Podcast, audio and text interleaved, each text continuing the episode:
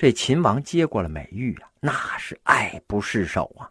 然后把和氏璧交给了左右的亲近大臣和后宫的美人传看。蔺相如在底下看着秦王的举动。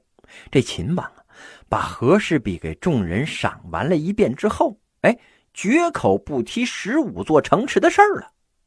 这蔺相如这下就明白了，这秦王是想霸占和氏璧，没有割让十五座城池的诚意呀。于是蔺相如呢。他是一脸恭敬的走上前去，就跟这秦王说了：“这和氏璧是个好宝贝呀，但是这个玉璧上有一点小小的瑕疵。哎，你们都不知道，我指给大王您看。”秦王还沉醉在霸占和氏璧的美梦之中啊，完全没有怀疑这蔺相如的用意，他压根儿也不用怀疑呀。在秦国的宫廷之上，谁敢欺骗秦王啊？他就把这璧交给了蔺相如。这蔺相如一拿到和氏璧呀，歘，就跟变了一个人似的，那是凶神恶煞、金刚怒目、附体一般呢！啊，靠着一根大柱子就站那儿。他愤怒的跟秦王就说呀：“哼，大王向赵国要求以十五个城换和氏璧。”赵王和群臣商量，大家都说秦国贪得无厌，不会让出这十五个城，认为不能把和氏璧给秦国。但是我认为，老百姓之间的交往还讲究诚信不欺呢。更何况秦国是堂堂大国，难道秦国的国君还不如老百姓吗？啊，赵王同意了我的看法，于是斋戒了五天。派我带着和氏璧献给秦国，以表示对秦国的尊敬啊！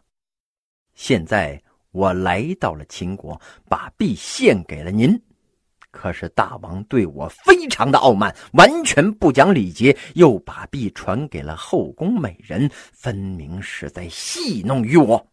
看来大王你没有诚意给我这十五个城。现在和氏璧在我的手里呀。如果大王硬要抢，我就把这个宝贝在柱子上砸碎了，然后我一头撞死在你们秦国的宫殿之上。我誓与和氏璧共存亡，不但宝贝你得不到，还要让秦国落一个逼死来使的罪责。说完这一番话蔺相如举着和氏璧就靠近了柱子，哎，做出了要砸的样子。这秦王啊。以为蔺相如真的要把这个璧打碎，立刻就劝这蔺相如，然后呢，召集主管地图的官员，哎，抖开了地图，在图上随便指了十五个城。但是蔺相如可不是楚怀王啊，他心想：嘿，你随便一指地图，就说把这十五座城池给照过了，那我还画个和氏璧给你呢。于是这蔺相如提出了一个要求。秦王啊，必须跟赵王一样，也斋戒五天，然后堂堂正正的在大殿之上召集群臣观礼，接受这和氏璧。这会儿啊，这秦王也没辙了，他心想：哎呀，那就忍五天吧，看五天之后你还能有什么花样。于是这秦王啊，就答应斋戒五日，然后办一个隆重的交接手续。之后啊，蔺相如就被安置在馆驿歇息了。回到馆驿啊，蔺相如知道秦王绝对不会给这十五座城池，于是呢，他就吩咐同来的同伴哎，装扮成秦国百姓的样子，带着和氏璧，偷偷的走小路回赵国了，把这和氏璧呢归还给了赵王。约定时间到了，秦王宫里边是热闹非凡呢。秦王和大臣早就集合在大殿外边了，还有各国驻秦的使节也接到了通知，一起入宫。然后呢，秦国的大臣就宣赵国使臣蔺相如上殿。这蔺相如啊，穿过了群臣，步入大殿，对秦王行了一礼，然后两手一摊：“，你们秦国向来是不重信用，我害怕你们把我骗了，我回赵国交不了差。”因此，我已经命人把和氏璧送回赵国了。你先把十五座城池给我，我们再将和氏璧交给您。您放心，我们赵国不敢说话不算数。蔺相如这招啊，是以无赖的手段对付无赖。哎，和氏璧现在不在我这儿啊，要杀要剐随便你啊。蔺相如这话一说呀，这秦宫上上下下所有的人全傻眼了。没想到这蔺相如会来这么一手啊！这秦王也傻了，他想无赖一点的把这和氏璧骗过来，没想到啊，这赵国派了个不要命的。这秦王心里边就想嗯，现在是没辙了，就算杀了这蔺相如，那也得不到和氏璧呀，反而伤了两国世代友好的关系。反正我们也没什么损失，算了算了算了算了啊！哎，谁叫我们先想着玩人家呢？于是秦王就把蔺相如好好的款待了一番，然后放他回去了。蔺相如回国之后啊，一下子就成了名人了。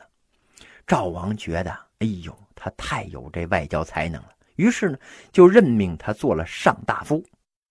一段时间之后啊。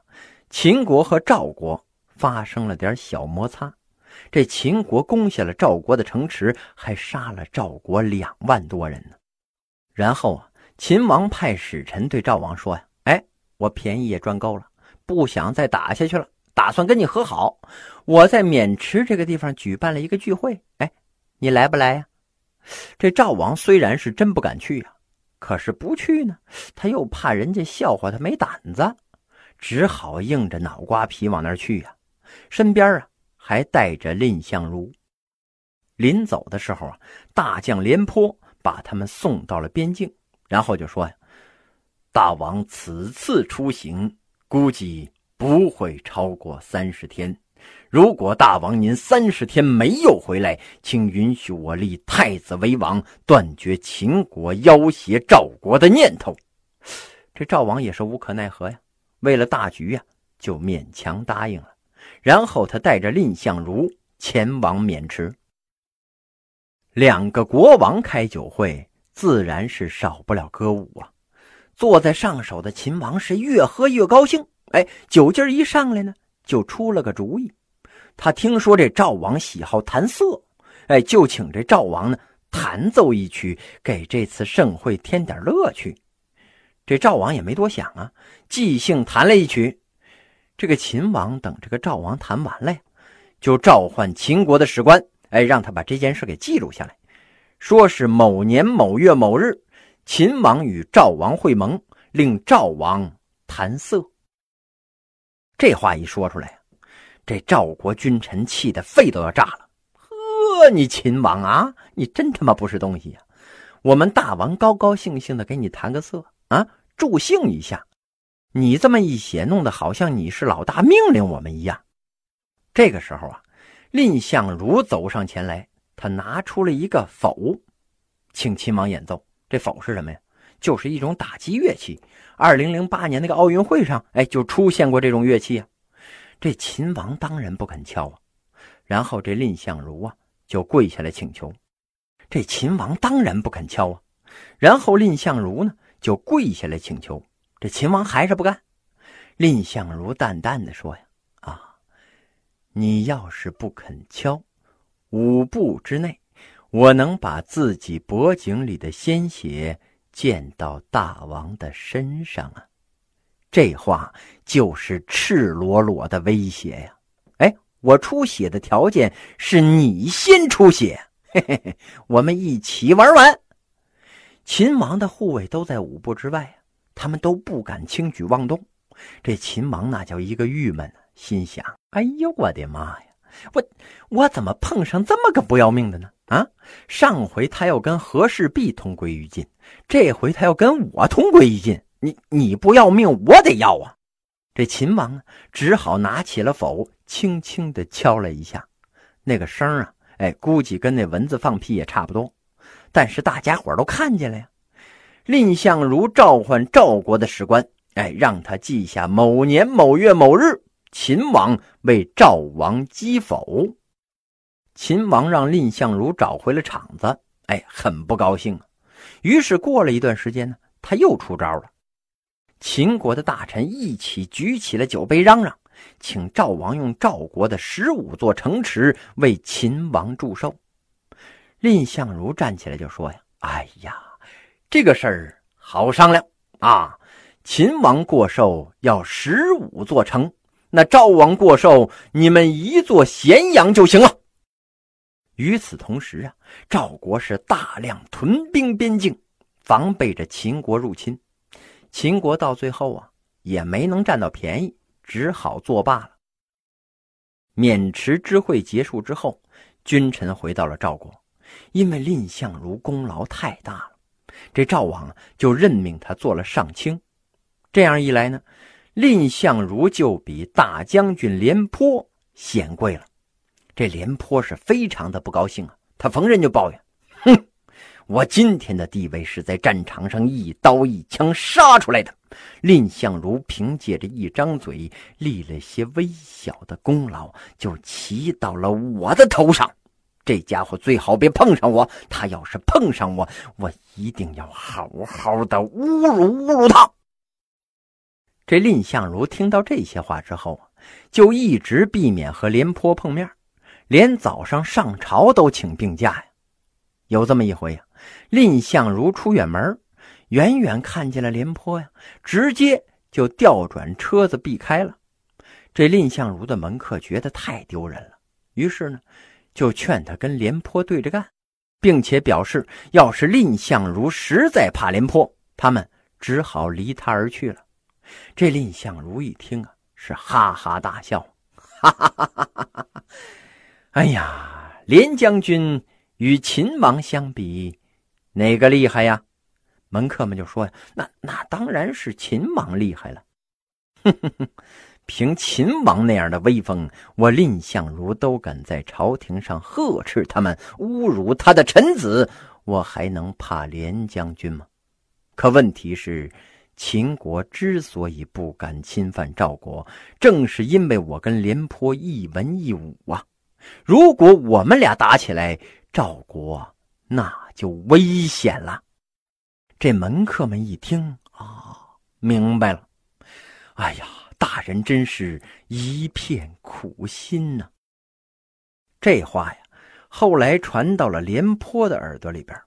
他到底是一代名将，觉悟高。一听这话，就觉得，哎呀，这个见识比人家差的太远了。必须得给人家道歉。于是呢，他脱掉了上衣，背背着荆条到蔺相如家里边请罪。这廉颇就对蔺相如说：“呀，哎，我廉颇是个粗野之人呐，想不到大人如此的宽厚，所以我今天背背荆杖前来请罪，要打多少下随便你。”这蔺相如他哪敢下手啊？赶紧把他扶起来，这两个人立刻就和好了，成为了生死与共的战友，共保家邦。负荆请罪这个典故啊，就是这么来的，从此也留下了将相和的千古美谈呢。在这里啊，秦昭襄王一直扮演着反面的形象，但是实际上呢，秦昭襄王在秦国的历史上具有不可抹杀的功绩呀。他在任的时候啊，重用了一个叫范雎的人。这个人呢，为秦国吞并列国立下了很大的功劳。那么，这个范雎究竟是怎么样一个人呢？哎，咱们下回书接着讲。